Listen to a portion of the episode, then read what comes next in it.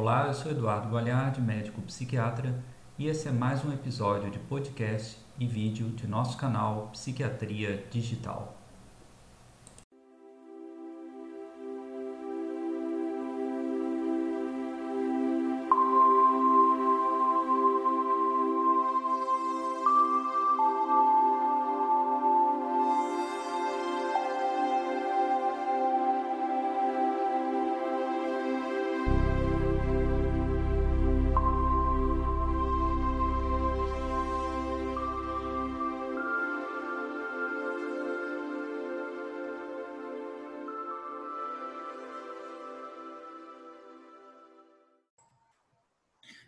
Pessoal que acompanha o podcast e o canal Psiquiatria Digital. A gente inicia hoje uma série de artigos comentados, artigos tratando sobre a telepsiquiatria, artigos que foram publicados originalmente em revistas científicas não brasileiras. E esses artigos eu tenho selecionado já há algum tempo, são artigos que eu achei interessantes de serem comentados, debatidos. E aqui então a gente está iniciando essa série, tá? Vamos então a esse primeiro artigo.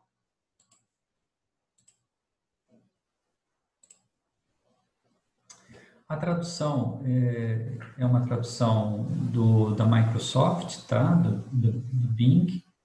Então, com certeza tem algumas imprecisões, mas eu achei melhor que a gente fizesse a leitura nesse texto já traduzido do que ficar traduzindo o texto que está originalmente em inglês. Esse artigo foi publicado originalmente em 24 de junho de 2020 no site Psychiatric Times. E esses são os autores, Diba Ashraf, Nancy Shenoy e Nital Mokadam caindo na telepsiquiatria na era Covid-19, desafios e esperança.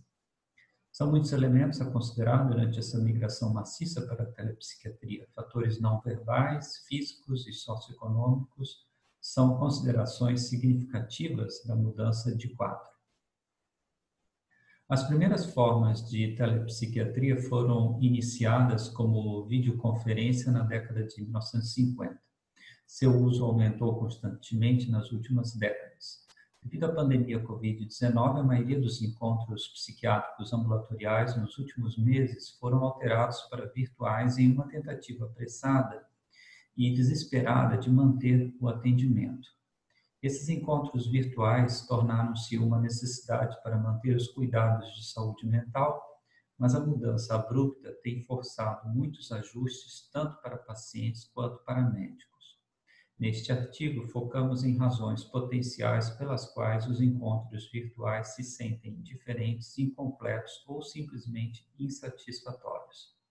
Temos a hipótese de que o sabor, entre aspas, de um encontro virtual, assim como um tradicional, é um conglomerado de fatores físicos, ambientais, fatores específicos do médico, fatores do paciente e o processo interativo que inclui elementos verbais e não verbais.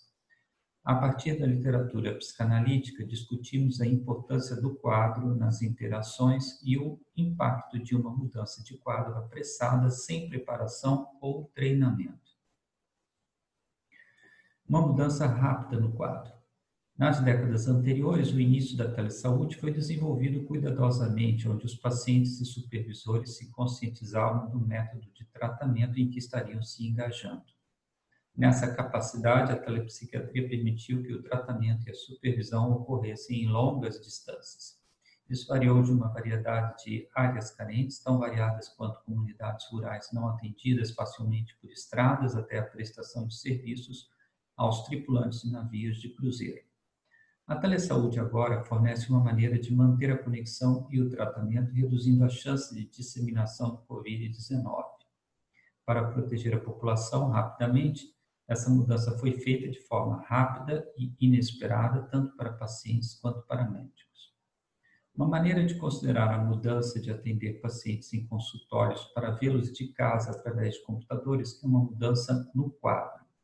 Marion Milner, analista e pintora, cunhou o termo quadro para representar o tipo diferente de realidade especial em uma sessão terapêutica. Isso foi inspirado no conceito de que um quadro físico diferente poderia mudar a experiência de uma pintura. Variações no quadro que são introduzidas pelo paciente ou pelo médico relacionam-se com o trabalho em conjunto. Muitas vezes as mudanças no quadro são introduzidas pelo paciente e exploradas pelo médico. Por exemplo, os dois podem trabalhar para entender por que um paciente está cronicamente atrasado ou pula as sessões. Isso poderia indicar, por exemplo, o medo de um paciente de discutir sentimentos dolorosos ao redor do médico e tentar mudar o quadro para evitar esses sentimentos. Há muitos benefícios nessa mudança de quadro com encontros virtuais. O principal, é claro, é que muitos continuam recebendo tratamento de saúde mental, pois os médicos conseguiram fazer essa mudança rapidamente. A telesaúde pode fornecer treinamento, supervisão e tratamento internacionais e permite relacionamentos contínuos com pacientes que se mudaram ou que estão trabalhando ou treinando remotamente. As plataformas virtuais fornecem funções de chat compatíveis com RIPA e permitem a discussão informal de pacientes entre colegas, fornecendo conexão e interação muito necessárias. A pesquisa apoia a eficácia do cuidado virtual na manutenção da relação terapêutica e no atendimento às necessidades dos pacientes. Também demonstra que a supervisão remota foi experimentada como igualmente eficaz para a supervisão presencial. No entanto, a forma como os médicos conduzem suas visitas é uma técnica finamente aprimorada que leva anos para se desenvolver. Você pode mudar a maneira como faz perguntas, a maneira como você se senta ou se concentrar em certos maneirismos durante uma sessão. Esses detalhes são perdidos em encontros virtuais e a maioria dos programas carece de treinamento específico sobre a conexão através de plataformas virtuais. Aqui um, um pequeno parênteses, é, um comentário meu desse trecho que eu acho super importante, porque é, o viés é psicanalítico, claro, os autores já declaram isso no início do artigo, mas de qualquer maneira, é, essas observações são muito importantes, porque a gente precisa discutir justamente a telepropedêutica, né? aquilo que vai constituir é, um arcabouço de técnicas, de maneiras, de estratégias que o psiquiatra é, vai precisar desenvolver, vai precisar apresentar e usar é, no sentido de investigar o problema que o seu paciente apresenta. E isso, com toda certeza, como os autores estão aqui pontuando, é uma coisa é você fazer isso presencialmente. E ao longo de anos de experiência clínica, o psiquiatra vai desenvolvendo maneiras próprias de é, chegar a esse ponto. Né? E a partir do momento que os atendimentos passam a ser virtuais, passam a ser é, por vídeo, a coisa muda completamente, porque essas técnicas que antes valiam para um encontro presencial, elas ou não vão valer ou vão ficar bastante alteradas no encontro é, por via por meios eletrônicos. Então, o psiquiatra vai precisar desenvolver toda uma técnica nova de abordagem do seu paciente, de investigação, de observação, né? E não só desenvolver, como se acostumar a essa técnica, se, se habituar a essa técnica ao longo de um, ter, um certo tempo, que nós ainda não temos. Né? Nós estamos apenas é, começando nesse processo. Então, eu acho que essas observações dos autores são, são muito pertinentes. Elementos não verbais. No passado, sentia-se por muitos é, que os cuidados virtuais de saúde mental eram impossíveis ou muitos percebiam que os cuidados virtuais de saúde mental eram impossíveis. O tratamento fora do consultório foi considerado insuficiente, mesmo com vídeo experiências sensoriais não verbais e sutis que o médico e o paciente tomam um sobre o outro fariam falta. Mesmo agora, os médicos sentem que podem perder descobertas extrapiramidais sutis ou pistas ambientais ao olhar para uma tela. A calma do médico ou a agitação fervente de um paciente psicótico podem não ser comunicadas da mesma forma através do vídeo. É mais fácil mergulhar na experiência na sala com o paciente e ter uma maior consciência sensorial da interação. A telepsiquiatria depende da capacidade do paciente de manter uma conexão e uma representação positiva do médico em sua mente.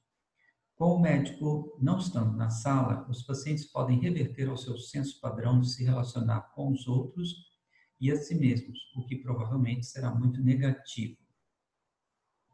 Não sei se ficou claro aqui, porque essa tradução está um tanto quanto é, truncada, mas o que os autores levantam é que ah, essa, é, essa capacidade do paciente de manter uma conexão e uma representação positiva do médico em sua mente, ela é uma coisa quando o paciente tem a figura do médico, e aqui talvez eles estejam, é, pelo viés psicanalítico, enfatizando isso no seguinte sentido, de que o paciente vai repetidas vezes ou com muita frequência a consultório, é atendido no mesmo setting, etc o que não é exatamente a situação de atendimento em psiquiatria clínica em muitos outros lugares, principalmente se o médico não utiliza, é, não trabalha com psicoterapia psicanalítica, ele faz apenas o atendimento médico de acompanhamento de tratamento medicamentoso. Mas, de qualquer maneira, o que os autores aqui destacam, e eu acho que é interessante a gente pontuar, como que a telepsiquiatria vai depender dessa capacidade do paciente de manter uma conexão e uma representação do médico em sua mente. E que o médico, o psiquiatra, não estando mais presente, é, estando por vídeo apenas presente, que aí os pacientes podem passar a, enfim, a não desenvolverem essa conexão e a voltarem para si novamente é, e não desenvolverem essa relação, essa conexão com a figura do médico. Bom, vamos adiante. Grande parte da literatura psicanalítica discute o tratamento na sala com o paciente. Kernberg falou sobre o uso da estrutura e o quadro para ajudar os pacientes que lutam com um senso fragmentado de si mesmo e dificuldades com a regulação das emoções. A presença física do médico faz parte dessa estrutura como a gente estava falando antes. A presença do médico pode demonstrar um compromisso de estar na vida de um paciente. Com o tempo, o paciente pode desenvolver e internalizar consistência e estrutura em seu senso de si mesmo, utilizando a experiência na sala. Novamente, é importante salientar aqui que o viés é psicanalítico e, portanto, é, recorre a essa questão, a essa situação onde um paciente volta inúmeras vezes à sala de atendimento, ao consultório do seu psicanalista, do seu médico, psiquiatra, psicanalista, e daí é todo um desenvolvimento de uma relação, de uma conexão que se dá, tanto quanto distinto de uma relação é, como a gente encontra no Brasil, em grande parte dos atendimentos médicos, psiquiátricos, que não se utilizam é, do recurso da psicoterapia psicanalítica e onde o paciente é apenas acompanhado muito esporadicamente, ou a cada mês, a cada dois meses, por uma, numa consulta médica, mas sem um enfoque psicanalítico. Mas, de qualquer maneira, essas observações elas são muito é, profundas, muito interessantes para as reflexões da telepsiquiatria. McWilliams discute a necessidade de elementos estimulantes e reconfortantes ao trabalhar com pacientes. O conforto proporciona uma sensação de segurança e estimulação, é usada para introduzir desafio e complexidade para que o paciente possa crescer. A flexibilidade de fornecer uma variedade de intervenções reconfortantes e de estimulação é deslocada na telepsiquiatria. Como tal, as intervenções que o médico fornece podem ter que ser amplificadas de outras maneiras, assim como um ator não amplificado no palco, mais alto do que um ator de Hollywood. Bom, aqui não ficou compreensível esse, esse trecho, é, vamos adiante, mas é, o fundamental nesse parágrafo é a questão de, de desses dois elementos, né? elementos estimulantes e elementos de conforto, de reconfortantes, para que o paciente seja tanto estimulado e cresça, avance, como ele encontre também segurança e conforto na figura do, do seu médico. Elementos do trabalho na sala que transmitem significado, como o silêncio, podem ser experimentados de forma bem diferente em um encontro virtual. Na sala, um silêncio pode representar um momento compartilhado de compreensão ou uma aceitação dos pacientes como eles são. Durante uma telesessão, uma teleconsulta, o silêncio pode ser experimentado como abandono, ausência, distração pelo médico ou até mesmo problemas de conexão. Aqui eu achei esse, esse trecho fabuloso, muito inteligente, muito procedente, porque realmente esse pequeno aspecto, esse pequeno detalhe do silêncio, é, vocês notam como é, pode ser duas coisas completamente diferentes. Né? Na sala de atendimento presencial, o silêncio pode ser é, compartilhado, pode ser um momento né, de, de, em que tanto o médico quanto o paciente compartilham uma compreensão, uma aceitação, um acolhimento. E aí, quando você vai para uma teleconsulta, o silêncio pode ser experimentado de uma forma completamente diferente. Né? É, o silêncio momentâneo de, de, segundos, ele pode ser vivenciado pelo paciente como um abandono, como uma ausência, uma distração, que de repente o médico está olhando para o lado e não está prestando, não está olhando na câmera exatamente para fazer um contato visual correto com o paciente, ou pode ser um problema de conexão, né? De repente você vivenciar alguns segundos de silêncio você falar alguma coisa e pairar aquele silêncio no ar, de repente você pode se perguntar, o paciente pode se perguntar se isso não é um, um, um problema de conexão que esteja havendo né, na, na, ligação, na teleconsulta. Portanto, é, essas questões, elas, elas precisam ser pensadas a fundo, né? E esses autores eles se levantam de uma forma muito muito elegante, né? Esses problemas todos do de uma telepsiquiatria. Prosseguindo. No consultório, pacientes e médicos têm um privilégio de muita privacidade. O médico fornece um espaço privado e neutro, desabitado por familiares ou outros significativos. Esse nível de privacidade é agora algo que os pacientes precisam criar por conta própria, encontrando seu próprio espaço para conhecer. Além disso, a maioria dos médicos tem uma sala de espera, um espaço de transição que os pacientes podem usar como uma ponte entre suas vidas pessoais e sua relação com o seu médico. Esse espaço de transição não está mais presente pode ser chocante para os pacientes. Além disso, privacidade literal também está em risco. As telesessões introduzem vetores para violações de segurança de uma maneira diferente da segurança experimentada nos consultórios dos médicos.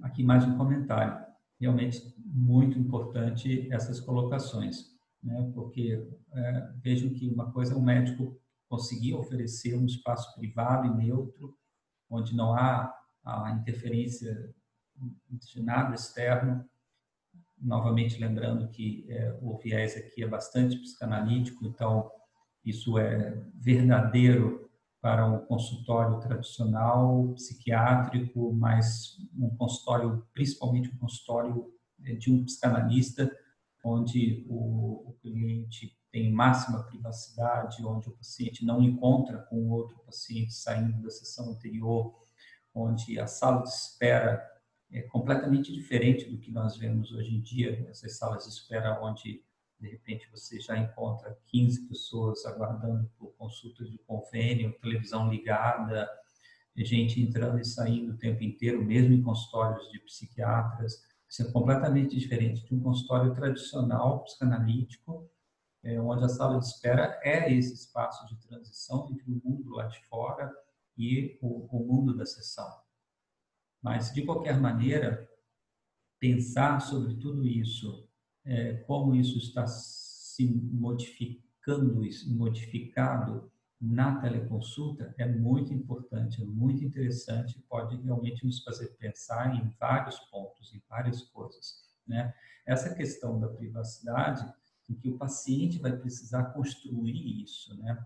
É, é uma coisa é ele sair de casa, ir para o consultório do médico e ter, obter e ter a seu dispor esse espaço. Outra coisa é que ele estando de casa, na maioria das vezes a teleconsulta será realizada a partir de casa, ele estando em casa, ele conseguir ter esse ambiente, esse espaço de privacidade, o que muitas vezes pode não ser nada fácil, porque de repente o paciente tem outras pessoas da família morando junto na mesma hora em que ele está fazendo a teleconsulta. Ele pode ter um gato, um cachorro, uma rua muito barulhenta. Ele pode não conseguir se sentir realmente é, tranquilo em realizar uma consulta com o seu psiquiatra, uma teleconsulta, é, de nenhum lugar da, da, sua casa, de nenhum aposento da sua casa. Então é importante essas, essas reflexões a respeito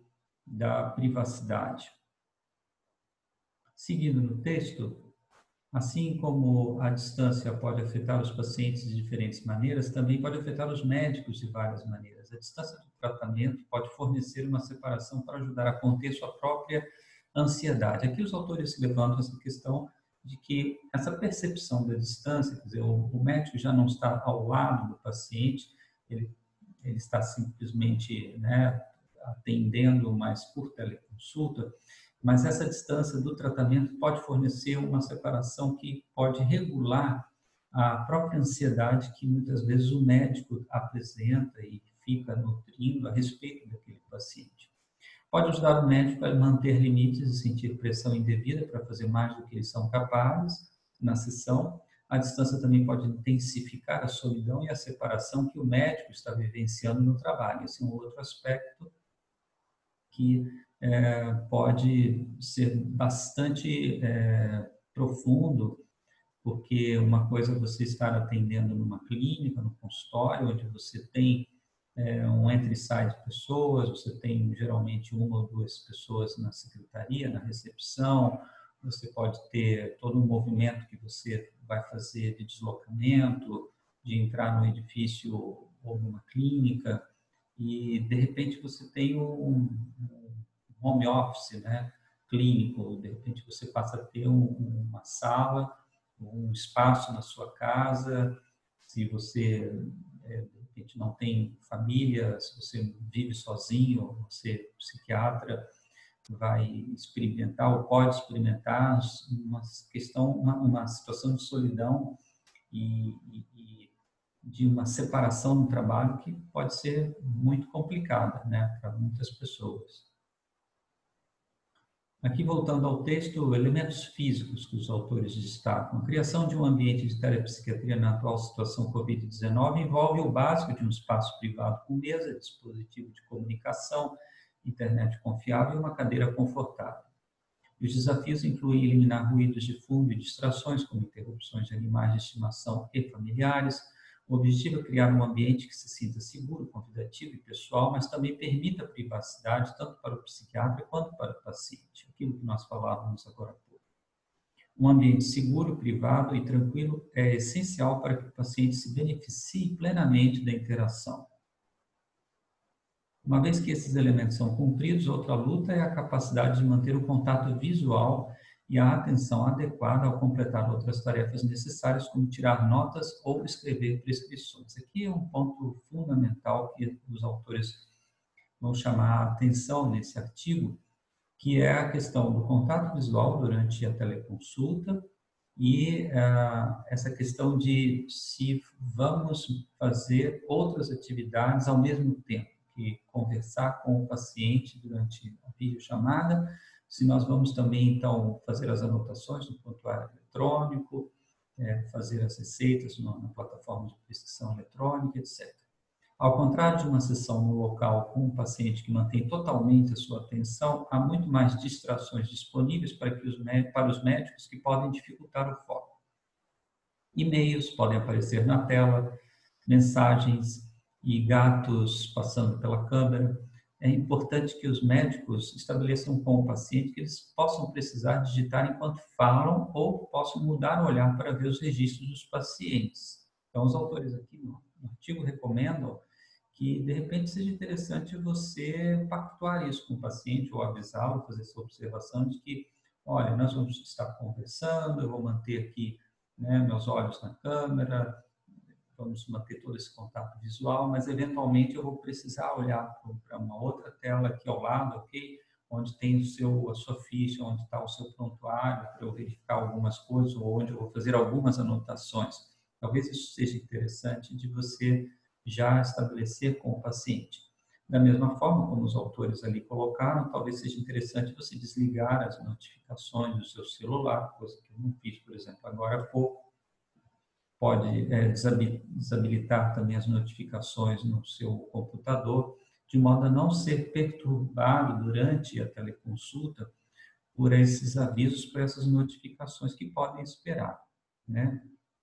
Claro que existem coisas é, imprevisíveis, né? o seu cachorro pode chamar, o seu gato pode atravessar na frente da câmera, enfim, tudo pode acontecer e nem todas essas situações serão absurdamente, é, enfim, indesejáveis.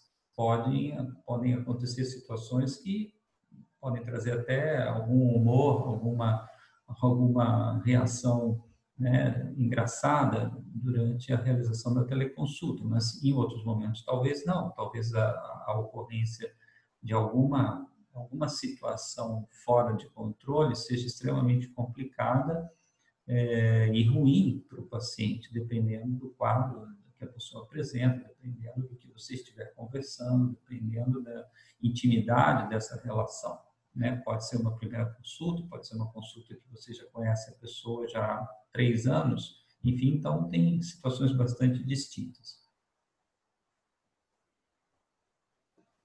É importante que os médicos, então, estabeleçam né, com o paciente, né, que eles podem precisar digitar, como a gente falou, é, cada movimento ocular feito pode ser mais examinado pelo paciente, então isso é interessante. Claro que isso vai depender também do equipamento que o paciente estiver usando. Se o paciente estiver falando com, com o médico através apenas de um celular, é, pode ser que ele não, não tenha essa capacidade toda, mas se o paciente estiver usando uma boa câmera, um bom computador de casa, tranquilamente sentado, com uma boa iluminação, é, isso pode ser diferente. Manter os pacientes cientes do que pode estar acontecendo permite que os médicos colaborem mais e impede que os pacientes se sintam ignorados. Os médicos também podem sentir fadiga após um longo dia de atendimento aos pacientes através da telepsiquiatria. Essa fadiga pode decorrer da energia gasta para se concentrar e ser mais ativo com os pacientes. Isso é uma grande verdade, uma observação muito interessante porque na medida em que você tem toda uma limitação uh, de espaço, né, uh, durante o vídeo você tem que ser muito mais enfático, você tem que dar muito mais ênfase e destaque de uma determinada maneira. Uh, daí vem toda a questão do media training, né, desse treinamento, dessa capacidade de se comunicar bem através de expressões, através do olhar, através da fala clara, é, tudo isso, na verdade, torna-se cansativo. Né? Imagina você fazer isso com 3, 4, 5, 10 pacientes ao longo do dia em teleconsultas. Ao final da jornada, isso pode ficar mais cansativo do que você atender 15 pessoas presencialmente. Essas, os médicos podem se sentir limitados em sua capacidade de se mover em suas vidas e comunidades essas constrições, bem como o esforço de fornecer simultaneamente contenção de sua própria ansiedade e a de seus pacientes podem levar a uma sensação de carga e peso, o médico pode ser pressionado a fornecer certeza durante um tempo tão incerto.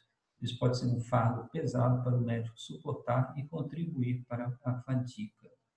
Isso principalmente, é, creio eu, que os autores colocaram essas questões é, relativas a esse contexto do Covid-19 que estamos passando, pandemia. Elementos socioeconômicos. A telepsiquiatria tem destacado os cuidados de saúde existentes e as disparidades socioeconômicas. As televisitas Televisitas são muito mais utilizadas entre os pacientes em ambientes urbanos do que nas comunidades rurais, devido em parte a tecnologias menos confiáveis, como acesso rápido à internet. A falta de um espaço emocionalmente seguro e privado para uma visita telepsiquiátrica é um grande problema para as pessoas carentes. Quando os pacientes não podem acessar os cuidados de saúde mental regularmente, eles são mais propensos a esperar até que os sintomas sejam mais graves e presentes aos cuidados emergentes.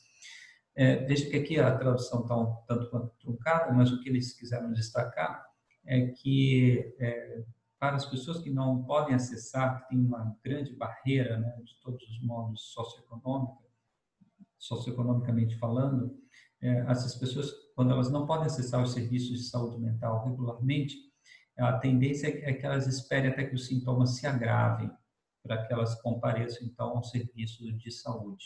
Isso a gente está vendo ocorrer no mundo inteiro, mas principalmente onde as, as diferenças econômicas são mais gritantes, como no caso do Brasil, isso fica mais evidente ainda. As televisitas podem ser um grande alívio para quem tem dificuldade em acessar o transporte, aqueles com problemas financeiros e de mobilidade podem ter mais facilidade em iniciar uma sessão de casa. Os médicos podem aprender mais sobre as condições e relacionamentos em casa, reconhecer mais do que a santidade do consultório proporciona ao paciente a disparidade socioeconômica pode adicionar uma camada ao quadro, forçando-se a ver mais claramente as dificuldades econômicas que os pacientes enfrentam. Aqui também observações muito bacanas dos autores, é, lembrando às pessoas, aos médicos, que é, a partir do momento em que você está vendo onde a pessoa mora, como ela mora, é, tudo isso é muito mais amplo, tudo isso é muito mais profundo do que uma conversa no consultório muitas vezes revela. Aplicações clínicas. Do ponto de vista diagnóstico, certos pacientes podem obter maior benefício terapêutico da telepsiquiatria e essa área precisa ser investigada de forma rigorosamente científica. Por exemplo, aqueles que têm transtorno de ansiedade social ou agorafobia podem inicialmente se sentir mais confortáveis evitando a interação direta usando telepsiquiatria. No entanto, pode prejudicar seu funcionamento a longo prazo, reforçando padrões de evitação. Então, essas situações clínicas a gente precisa é, analisar, né? Cada vez mais, à medida que a telepsiquiatria for sendo utilizada, porque realmente isso pode acontecer. Se, por um lado, pode haver um grande favorecimento aos pacientes portadores de determinados quadros, muito mais fácil para eles é, se, se apresentarem a uma teleconsulta do que a uma consulta presencial, alguns comportamentos podem ser reforçados, né, justamente pela falta da interação presencial. Um paciente agressivo, psicótico, ou que está experimentando declínio cognitivo significativo, pode ser muito desatento ou agitado para se concentrar na câmera por um período sustentado de tempo. Pode ser difícil ter uma imagem clínica completa de alguém com esquizofrenia, se ele está ou, ela está respondendo a estímulos internos. No entanto, pode ser mais fácil ter uma telesessão com pacientes paranoicos se eles não quiserem entrar no consultório.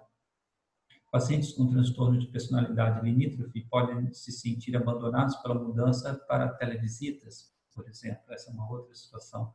Por outro lado, alguns pacientes com históricos de trauma, sensação de insegurança ou se sentindo criticados por outros podem achar mais fácil falar com a distância das televisitas.